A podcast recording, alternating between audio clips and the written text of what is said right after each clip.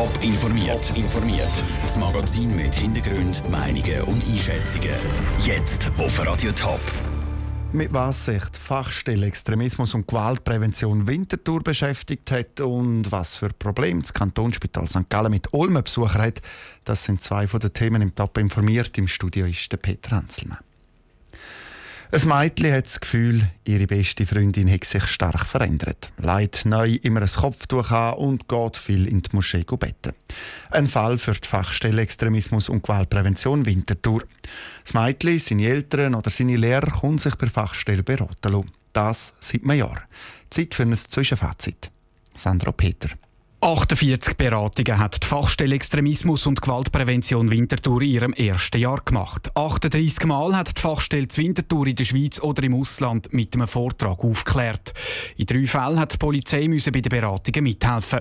Der zuständige Winterthurer Stadtrat Nicolas Galadé ist darum zufrieden mit der Fachstelle. Wir stellen fest, dass das Angebot nachgefragt wird, dass man sehr viel äh, hat können vermitteln bei Schlüsselpersonen, im Schulbereich, im Jugendbereich, im Sozialbereich, bei ganz vielen Stellen, dass wir ein sehr gutes Netzwerk haben, wo Fachstelle dabei ist, aber auch andere Akteure, Integration, Polizei äh, und viel weitere Multiplikatoren. Jemand, der schon radikalisiert ist, tut die Fachstelle nicht deradikalisieren, betont der Leiter Urs Alemann. Das sei die Aufgabe vom Justizvollzug. Es gehe viel mehr um die Prävention. Auch der Urs Alemann ist zufrieden damit, was er erreicht hat. Trotzdem gäbe es natürlich noch Verbesserungspotenzial. Es ist sicher so, dass wir Erfahrungen sammeln, auch in den Beratungen. Das sind nicht immer einfache Konstellationen. Man muss dort sehr gut auch mit anderen Stellen zusammenarbeiten, sei es jetzt mit der Polizei oder auch psychiatrischen Kliniken, sage ich jetzt mal. Und dort muss man so weit Rollen klären. Das ist ein Prozess, der immer weitergeht. Im Sommer ist zur Winterthur die umstrittene An-Nur-Moschee geschlossen worden. Dort sollen Radikalisierungen passiert sein. An der Arbeit der Fachstelle hat die Schliessung aber nichts geändert, betont der Urs Alemann. Ich bin überzeugt davon, dass wir in Winterthur proaktiv vorgehen können. Das heisst, wenn sich potenziell neue Moscheegemeinden bilden, können wir als Kerngruppe auf die zu, stehen mit Dienstleistungen der Vorstand zur Verfügung und sind so ein wichtiger Ansprechpartner für die Religionsgemeinden geworden. Die Fachstelle ist befristet bis Ende nächstes Jahr. Im Laufe des nächsten Jahres wird der Stadtrat entscheiden, ob die Fachstelle nachher weiterhin soll bestehen Der Beitrag von Sandro Peter.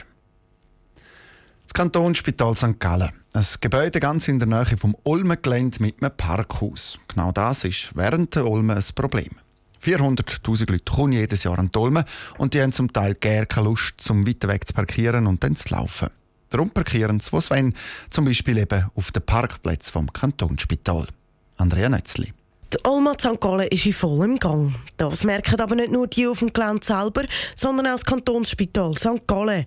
Die Olma-Tage merken sie vor dem und im Spital, sagt der Sprecher Daniel Steimer. Wir merken einerseits natürlich, dass der Verkehr erhöht ist durch die neue Anbindung ans Olma-Gelände. Wir haben dort verschiedene Massnahmen getroffen, damit wir das dementsprechend können regeln können. Und im Spitalbetrieb merkt man es insofern, dass auf der zentralen Notfallaufnahme vielleicht mehr Patientinnen und Patienten kommen, die direkt anlaufen auch dort äh, regelt man das. Man hat jetzt die jahrelange Erfahrung. Und genau das mit dem Parkplatz ist so eine Sache. Weil die Olma Besucher aus der ganzen Schweiz anlockt, kommen viele mit dem Auto. Auch beim Kantonsspital St. Gallen gibt es ab und zu, dass Besucher dort den Parkplatz wegschnappen aber es sind Massnahmen getroffen worden. Man schaut mit dem Personal insofern, dass man beispielsweise bei der zentralen Notfallaufnahme einen Sicherheitsdienst hat am Abend und am Wochenende dass man beispielsweise vor einem Parkhaus auch einen Sicherheitsdienst hat, der schaut für die Ordnung und dort auch schaut, dass im Parkhaus wirklich nur Besucher vom Kantonsspital St. Gallen parkieren. Trotzdem gibt es Leute, die versuchen, mit Tricks an einen Parkplatz zu kommen.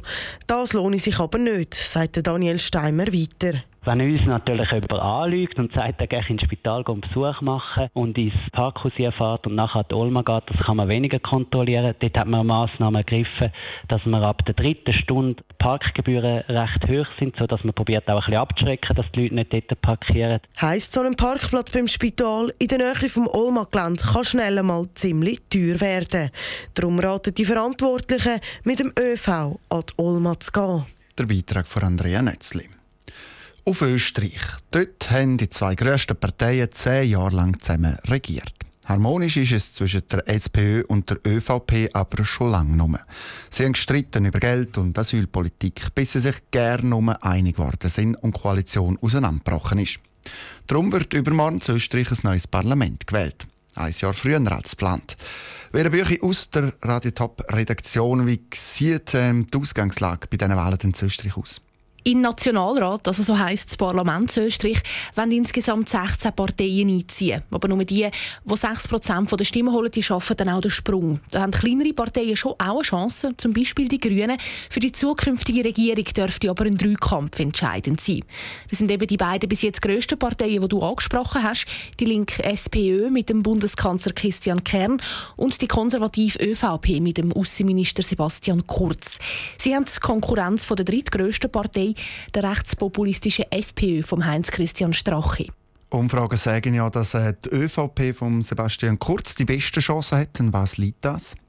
Ja, glaubt man der letzten Umfrage, dann ist am Sonntag Sebastian Kurz seine ÖVP-Wahlsiegerin mit einem Drittel der Stimmen. Er ist noch jung und sehr zuwanderungskritisch. Mit dem punktet er offenbar bei den Wählern. Dazu kommt, dass unangenehme Wahlkampfdetails über die Konkurrentin SPÖ herausgekommen sind.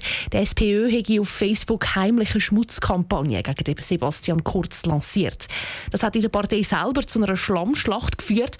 Laut Umfragen könnte von dem Streit die rechtspopulistische FPÖ profitieren regieren. Prognosen sagen, dass FPÖ und SPÖ auf etwa ein Viertel der Stimmen kommen, also Platz zwei unter sich ausmachen. Das heisst ja aber auch, dass äh, Parteien nach der Wahl Koalitionen bilden, anders als eben zum Beispiel in der Schweiz. Wo gibt es eigentlich sonst noch wichtige Unterschiede? Der neue Bundeskanzler, also der zukünftige Regierungschef, der wird nicht vom Parlament gewählt, sondern vom Bundespräsident ernannt. Das ist der grüne Alexander van der Bellen. Er muss aber natürlich die Mehrheiten im Parlament berücksichtigen. Dazu wird das Parlament nicht für vier, sondern für fünf Jahre gewählt. Auch von der Begriff ist es dort anders. Es gibt keine Fraktionen, die heißen nämlich Clubs. Und wählen dürfen die Österreicher schon ab 16.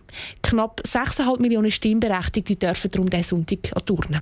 Besten Dank, Vera Büchi. Warum das die Wahlen von den Österreicher im Ausland, zum Beispiel in der Schweiz, gerne nicht so ein grosses Echo ausgelöst haben bis jetzt, das ist ein Thema heute Abend im Top informiert.